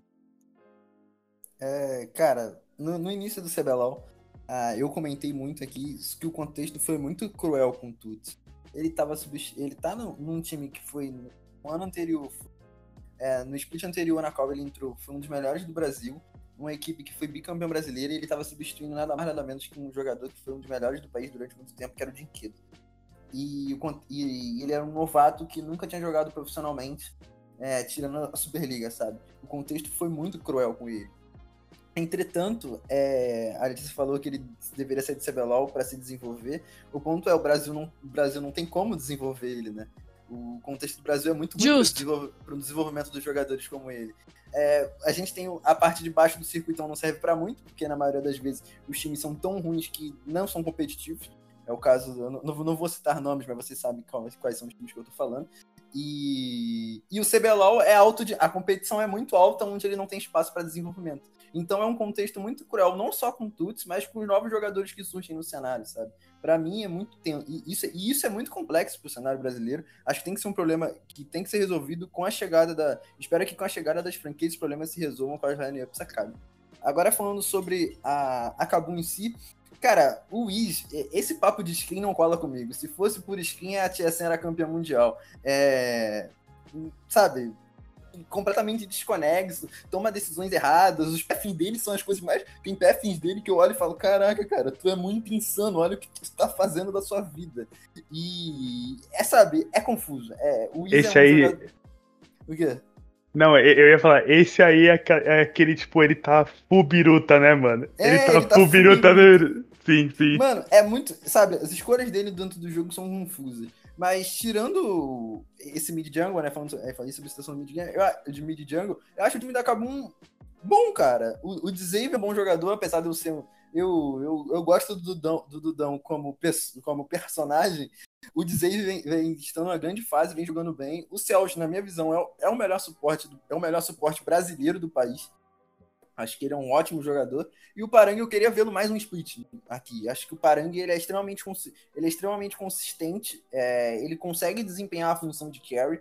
É, se isso for jogado na mão dele, é, ele consegue, ele tem essa responsabilidade, ele consegue, tanto que foi o jogador da Kabum com mais MVPs no split nas vitórias, porque é um cara consistente para fazer essa função. Acho que o grande problema da Kabum não tá nem no Tuts em si, porque o Tuts foi jogado ali. Acho que o grande problema é, são as escolhas do Wiz dentro do jogo e como ele e como ele atua de acordo com, de acordo com a equipe, sabe? É, é estranho, confuso. O único time que saiu com três derrotas nessa super semana. A força do Rio Grande do Sul, a Redemption, não conseguiu desempenhar uma boa atuação nesses três jogos. A crise continua grande no, no time e medidas precisam ser tomadas e já foram tomadas. Escreveram mais um, um jogador novo no cenário para o CBLOL, pagaram a multa provavelmente deve substituir o Crash em algum jogo, deve ser testado durante a próxima Super Semana, creio eu.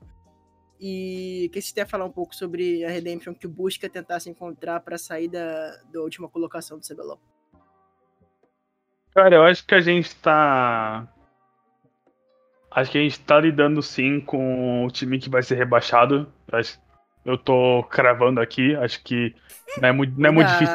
Não, não, não, não, não, Caio. E o pior que eu não tô falando nem de zoeira, não, cara. É. Assim, é pra, pra Redemption, tipo assim, não cair nesse CBLOL, eles têm que fazer algo que, se eu não me engano, acho que nenhuma equipe fez até o, o momento, sabe? Se eu for pegar desde quando começou os, essa MD1 aí, que foi em 2019, né? É, tipo, todos os, todos os times que foram rebaixados, eles estavam eles estavam tipo nessa decrescência aí, né? Que É. Nem, nem, nem Deus tira eles dos rebaixamentos, né, Bruno? Não, nem deu, Shira. É, nem com todo respeito, com todo respeito aí, acho que conheço o pessoal lá, lá da Redemption, o pessoal é super gente boa e tal, só que não acho que pagar 13 mil reais pra colocar um moleque novo vai resolver o problema deles, mas que é, o que eu tenho de, de informação, né, que de informação tipo de de treino, de um pessoal que eu conheço tipo por dentro assim, falaram que ele é muito bom, que em algumas screens ele bate de, ele bate de frente com alguns dos, dos principais mids aqui, mas é aquela coisa que o Podela falou, né? Se fosse só re- relevar o que a pessoa fala em screen, a TSM era campeã mundial quase todos os anos. Resumo, o moleque é bom e novo. É, o, é, o, é, é, o moleque é bom e novo, mas acho que vai re- resolver o problema. Por quê? Porque as do- os dois top laners da Redemption, de novo, cara, não dá um. É, a entrada do Cephs melhorou o time, mas o Cephs não, não acho que é o jogador que, que eles precisam. Tipo, tipo não, não, quer dizer, não é o que eles precisam, não é o jogador que eu acho que eles querem. É muito novo, nunca teve uma experiência competitiva tão grande. Ele não é um jungler que tipo assim, vai chamar o time pra fazer certas jogadas. Crashiel tá no nível muito abaixo. O Boca é um suporte que eu achava que ele ia render muito nesse time. E a cada semana que passa ele tá me decepcionando cada vez mais. E só fico meio triste com o Patrick, né? Que o Patrick foi um cara que confiou nesse projeto aí da Redemption. É, Querendo ou não, ele tá jogando. Ele tava apresentando umas, umas, boas, umas boas partidas, mas às vezes vai acabar pagando um pato que, tipo assim, que não é nem dele, sabe? Mas, de novo, acho muito difícil eles ficarem nesse, CBLOL. E é triste, né? É triste porque nesse momento aí que no ano que vem vai entrar franquia, qualquer time que for rebaixado é uma. É uma perca ou uma perda? É uma, é uma Perda, uma perda, né? É uma, é uma perda muito grande, porque, como vocês sabem, é, enfim, vocês não sabem, eu vou falar agora, é, é muito mais fácil você garantir uma vaga no, no CBLOL já estando lá do que você ter tipo, que comprar uma franquia, que, Uhum. fica, que fica muito mais caro. Sim. E aí pode acabar tipo, prejudicando os- até os próprios planos da Redemption, se eles vão continuar pro ano que vem ou não. É, eu vou, eu vou lançar a True da Redemption aqui. ah, mas pra mim é o time rebaixado hoje. Ah, é, uma, é, é uma aposta que eu já tinha feito meio que no início do split. Porque eu, eu fiz uma leitura de todos os times e o que me parecia pior desde o início era o Redemption. Ah, pra mim, teve um. Um- semana não te iludiu, não? Porque iludiu a gente. Oi? Eu, pelo menos, me senti muito iludido naquela primeira semana. A primeira semana? Cara, a primeira semana eu achei que eles foram. Eu achei que eles jogaram ok, mas eu achei que os, outros, que os times que eles ganharam foram muito mal. Então, assim, não, não me convenceu, porque eles meio que ganharam dos dois times que também estavam piores, sabe? E, e depois isso ficou mais claro. Mas. Só, só é, resumindo, é, eu achei que a Redemption fez as contratações mais duvidosas do split. Ah, foi mais um time que colocou dois coreanos em, em jogo, né? E até aí é, tudo bem, a Kabum fez o mesmo, a PEN fez, fez o mesmo. Só que foram dois coreanos. Um era o Patrick, que não jogava há muito tempo. ah, e era um jogador que eles acharam que era um challenger na solo kill. Então, desculpa, mas isso não me convence. Mas vamos lá. É, e o segundo jogador era o Balkan. O Balkan, que honestamente teve performances boas na OPL. Eu acho que ele é um jogador que. É, era OP, é OPL, né? Não me confundi, não. PL, PL. Isso, a PL é a Bombers. A Bombers. Isso. Ele é um jogador que, sim, teve performances boas, então, a princípio, eu falei, tá, vamos ver. Mas eu confesso que eu não me convencia com o resto do time. Eu acho que é, desde o ano passado o Niu já não tava muito bem. Ah, o Glowcore tinha tido umas atuações interessantes, mas também é um jogador muito novo. Então, uma coisa que me preocupou bastante com relação ao Balkan, por exemplo, foi quando teve um jogo em que eles perderam e ele ficou muito puto depois do jogo, tipo, muito, muito puto. Ele sabe, parece que ele queria socar a mesa, tipo, real, se vocês voltarem no VOD, eu não lembro agora qual jogo foi, mas foi um jogo assim, que eles perderam um objetivo em que o Crashiel, tipo, tinha ido farmar uma rota, e tava todo mundo indo disputar o objetivo final, assim, do jogo, e o Crashiel tinha ido farmar uma rota, assim, tipo, sabe, o negócio meio que, ah, o Crashiel entregou, tá ligado? É o que parecia, o que pareceu real foi que o Crashiel, tipo, desistiu do jogo, e os caras foram lá contestar o objetivo e perderam. No final desse jogo, ele levantou puto, tipo, putaço, assim, parecia que ele dá um soco na mesa, sabe? E, e aí começou a acender uma, uma luzinha na minha cabeça. Eu falei, cara, esse cara é tiltado. E, tipo, é, não, não, me interpretem mal, mas o que eu quero dizer com o cara tiltado é: é um jogador que não tem psicológico para lidar com uma derrota ou com uma situação assim. Porque. E isso, é, isso acaba sendo preocupante. Porque você precisa ter. Por mais que existam divergências, existam problemas dentro do time, você não pode manifestar as coisas desse jeito. Se o cara manifesta as coisas desse jeito, algum problema existe, claro, muito claro, e ele. A emoção vai fluir, sabe? Isso não, eu não, não, não julgo, eu acho que o cara. É, se o cara ficou puto, sim, ele tem que ter a reação dele.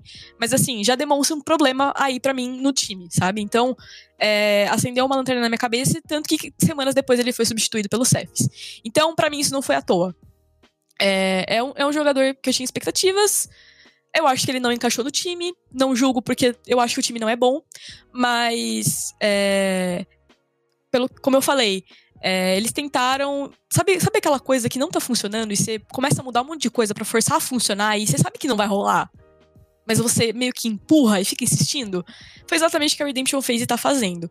Eu acho que o problema deles é, não é não é o, o mid, então para mim não faz o menor sentido essa contratação. É, tudo bem, o moleque pode ser bom e novo, não julgo. Inclusive, acho que a gente tem vários talentos surgindo aí na solo kill todos os dias. Mas, sinceramente, o problema deles não é o mid, sabe? Não é o Crashel. O problema deles é que o time não encaixa. Mesmo que o Cyphers tenha melhorado isso, o time não funciona. O draft não tá bom. O que eles estão fazendo em game não tá bom. Parece um time que se juntou ontem. Então, assim, é, é o time que eu acho que vai ser rebaixado, porque eu duvido que eles vão consertar isso tão cedo, ainda mais com a contratação de um novato. Acho que, cara, você não vai, você não vai arrumar seu problema fazendo isso. Você só vai jogar mais uma pessoa na fogueira, sabe? Então, é, eu acho que a, a, situação deles é muito preocupante, sim. E, e acho que eu tenho, o que eu tenho a dizer é isso. Eu acho que não é, não é um time que me convence at all. Não me convence. E se eles chegarem a perder, foi porque o time jogou muito, muito, muito pior do que eles. É, então, antes de falar do, projeto da Redemption na temporada, eu preciso deixar bem claro aqui que o Crash me proporcionou uma das piores atuações no ano de um mid laner contra. Ah, deixa eu ver, contra, foi contra, foi contra o, o Nosferos LeBlanc. Ele jogou muito mal com a Zoe na mão. Mas enfim, isso não vem ao caso, só queria deixar isso claro. É... Então, o projeto da Redemption era ambicioso. Eles trouxeram dois coreanos, dois coreanos que até então não, não tinham tanto nome, que era o Patrick o, o Patrick era um coreano que não tinha nome, e o Balkan era um cara que foi reconhecido é, mundialmente pelo seu, pelo seu trabalho na OPL. Na minha, na minha opinião, formou o melhor time que a OPL já produziu, foi com o FBI. É, mas enfim, é, o único grande, o único grande time que o Balkan fez parte e jogou bem foi naquela OPL. Posteriormente, Balkan sumiu, não, fez, não teve boas atuações, se eu não me engano, na Turquia, que ele foi, e o Patrick era um nome em uma incógnita, que inclusive eu queria vê-lo é, atuando, porque era um challenger da solo coreana. É, tudo, se, se, é, se é para ir atrás de um challenger, vá atrás de um challenger na solo brasileira. Mas já que foi atrás de uma solo, já que foi atrás na Coreia, eu fiquei ansioso para ver para vê-lo desempenhar. No fim de tudo, era um projeto ambicioso mas definitivamente não deu certo e, na minha opinião, o Von perdeu a mão na, na questão de gerenciar crise. No episódio com a Efne, a gente discutiu durante muito tempo como, a NTZ, é, como o Maestro estava é, não se queimando, mas estava lidando um pouco mal naquele momento em gerenciar a crise do time. E é o que, foi o que a Letícia acabou de falar agora. É, ele está trocando peças, trocando peças, trocando peças, forçando coisas que simplesmente não dá simplesmente não vai dar certo. E parece que ele simplesmente não tá sabendo como lidar em gerenciar esse, esse turbilhão todo de emoções que a Redemption tá passando, e isso, e isso impacta em tudo no time, impacta no desempenho, impacta nos draft wins, impacta na forma na qual eles jogam, e simplesmente vai tudo por água abaixo. É, sobre o novato, eu falei nova, eu falei aqui anteriormente, já falei isso várias vezes. O contexto de revelação para jogadores novos no Brasil é ruim. Eu amo ver jogadores novatos. Amo, amo, amo de coração assisto os regionais europeus, assisto a Europa Mais, eu amo ver jogadores novatos, mas contratar um jogador novato no meio do campeonato, sendo o pior time dele, é, sendo o pior time deste campeonato, e você colocar um novato no fogo, é, além de você queimar a carreira, além de você queimar o jogador, você queima um novato que posteriormente pode nunca mais querer jogar League of Legends porque foi jogado numa fogueira e num time péssimo e simplesmente, ah, sabe, não, não quero mais. Então, assim, o contexto é ruim. Para que você vai colocar mais alguém no fogo? É novamente mais um vestígio de que o, a coaching staff não tá sabendo gerenciar a crise que foi criada. É isso, basicamente. E como eu disse anteriormente, nem Deus tira. Uh, nem Deus dava, é, deixa a Redemption no CBLOL e a verdade, a Redemption provavelmente vai cair. E é isso. É, terminamos agora a análise dos times. Vamos falar agora um pouco sobre tabela e a projeção para as próximas semanas, já que o nosso tempo é curto. Vivo Cade, 11-4, Flamengo 10-5, PEN 9-6, Pro Gaming 8-7, Fúria 7-8, INTZ 6-9, Kabum 5-10 e a Redemption na última colocação com 4-11, né? 4 vitórias e 11 derrotas. A próxima semana teremos mais uma super semana. É, nas próximas duas semanas serão super semanas e a gente já vai para as semifinais de CBLOL. É, a gente, o calendário foi alterado devido ao coronavírus. E na próxima semana teremos os confrontos entre Prod versus Fúria, INTZ versus PEN, Redemption versus Kabum, Flamengo versus Vivo Kid. No sábado teremos Vivo Kid contra PEN, Kabum contra INTZ, Flamengo contra Prod e a Redemption contra a Fúria. Domingo temos Prod contra Kabum, Fúria contra Flamengo, e NTZ contra NTZ e a Pen Gaming contra Redemption. É, o que, que vocês têm que fazer de análise sobre essa semana? É uma semana que pode decidir muito o rumo do campeonato e provavelmente decidirá. Uh, pelo menos em questão de rebaixamento, eu creio que deva decidir se Redemption vai ser rebaixada ou não. E pode decidir também o primeiro e segundo lugar, caso o Cage e Flamengo tenham bons desempenhos nessa semana. Vamos lá então. É... Super Semana, semana 2. É...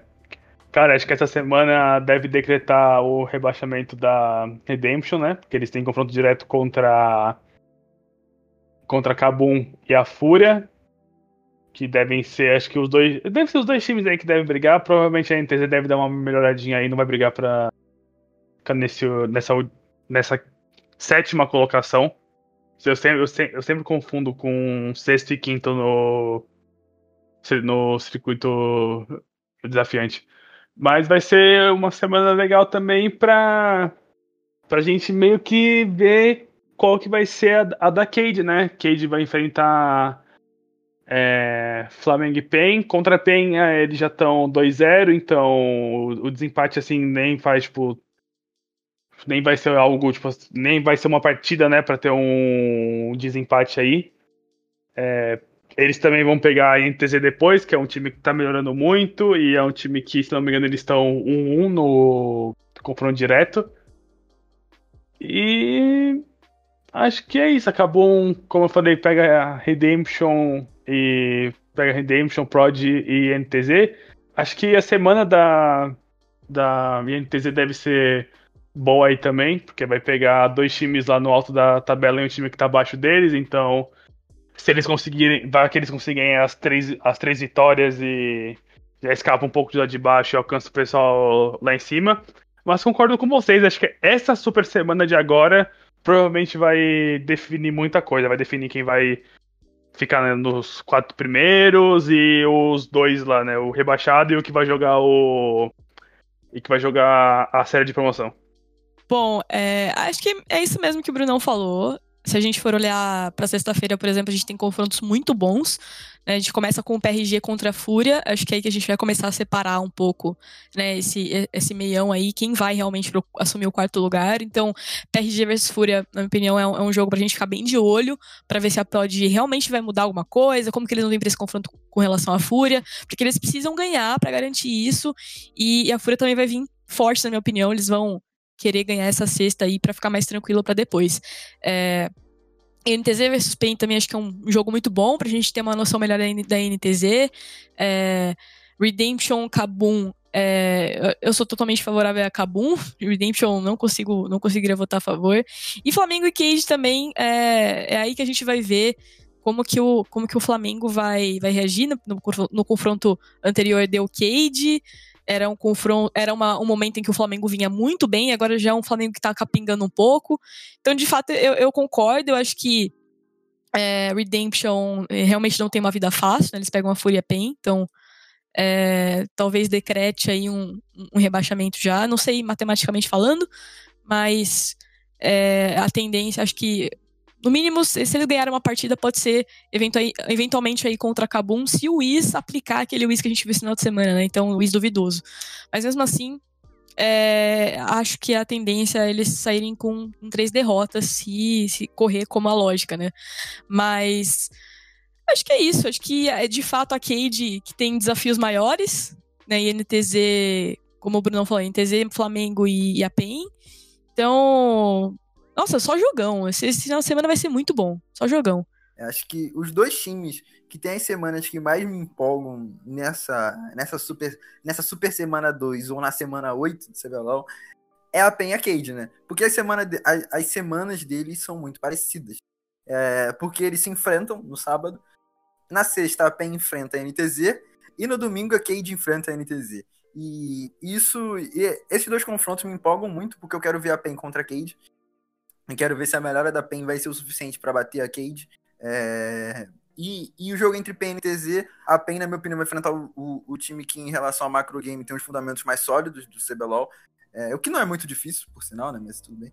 É, ainda, então eu quero ver como a PEN vai sair contra, contra a NTZ e contra a Cade. E a Cade é a mesma coisa, eu quero ver como a Cade vai sair contra a NTZ, o time que tem os melhores fundamentos do campeonato, e, e como a, a Cade vai sair contra a PEN. Como, é, se a Cade vai, inclusive se a Cade vai jogar para testar alguma coisa, levando em consideração que eles já venceram o que eles já venceram um confronto direto, como o Bruno informou anteriormente, e, e é isso isso, basicamente. Acho que é, são, são os jogos para ficar de olho. Pen Cade nessa, nessa semana. E a NTZ também, né? Porque a NTZ vai enfrentar a Pen Cade, logicamente. Bom, eu nessa semana destaco também, vou com vocês, tem ótimos jogos. Uh, Pen contra a Cade é um bom jogo a se analisar. Na real, todos os jogos da, dos times de topo de tabela são bons jogos, porque decide muito os playoffs. Pode ser. A gente tá com quatro times agora, que são a Vivo Cade, Flamengo e a Pen Gaming.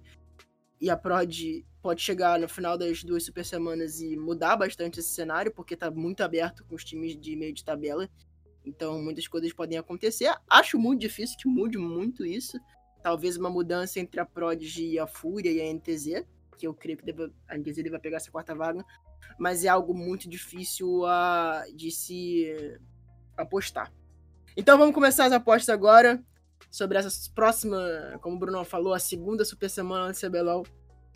Uh, nos confrontos da sexta-feira entre Prod e Fúria, eu vou de Prod, NTZ e PEN, PEN, Redemption e Kabum, Kabum, Flamengo e Cade, eu vou de Cade. No sábado, temos Cade e PEN, eu vou de PEN. Uh, Kabum e NTZ, eu vou de NTZ. Flamengo e Prod. Eu vou de Flamengo, Redemption e Fúria. Nossa, é um confronto muito difícil. Mas eu vou de Fúria. No domingo, Prod Cabum. Eu vou de Prod. Uh, Fúria e Flamengo, eu vou de Fúria, só para manter a freguesia de que a Fúria sempre ganha o Flamengo. E NTZ e Vivo Cade, eu vou de Vivo Cade. E PEN contra Redemption, eu vou de PEN. Brunão? É, Prod e Fúria eu vou de. Prod, NTZ e PEN eu vou de PEN. Redemption e Cabum eu vou de. Redemption. Flamengo e Cade eu vou de Flamengo. Cade e PEN eu vou de PEN. Cabum e NTZ eu vou de NTZ. Flamengo e Prod Flamengo. Redemption e Fúria Fúria. Prod Cabum Cabum, Fúria e Flamengo, Flamengo, NTZ e Cade, NTZ e PEN Redemption PEN. Eita, bom, vamos lá. Pro de Fúria, eu vou de Fúria. INTZ e PEN eu vou de PEN. Redemption e Kabum, Kabum. Flamengo contra Cade eu vou de Flamengo. Uh, sábado, né? Vivo Cade PEN eu vou de Cade. Kabum e INTZ vou de INTZ. Flamengo contra Prod eu vou de Flamengo. Uh, Redemption Fúria, eu vou de Fúria. Aí domingo, PRG contra Kabum. Nossa senhora. Ah, eu vou de Kabum nessa. Fúria e Flamengo, eu vou de Flamengo. E NTZ e Cade, eu vou de Cade. Pain e Redemption, Pain. Vamos finalizando aqui o nosso podcast. É, quero agradecer muito a participação da Letícia aqui no nosso humilde, querido Pitch do Baron. É, podem falar, dar um recadinho aí, Letícia, Brunão e Podela também, para encerrar o nosso podcast. Ah, eu queria agradecer o convite, é sempre bom participar. Uh, já acompanhava um pouco do podcast, mas é, participar é sempre muito legal. Então, obrigado aí, uh, Caio, Brunão, Podela, pelo, pelo convite e recepção. Foi muito legal participar mesmo. E até a próxima, é isso. Vamos esperar para ver o que, que vai dar esse CBLOL aí. Acho que tem muita coisa para rodar ainda. Então é isso, valeu.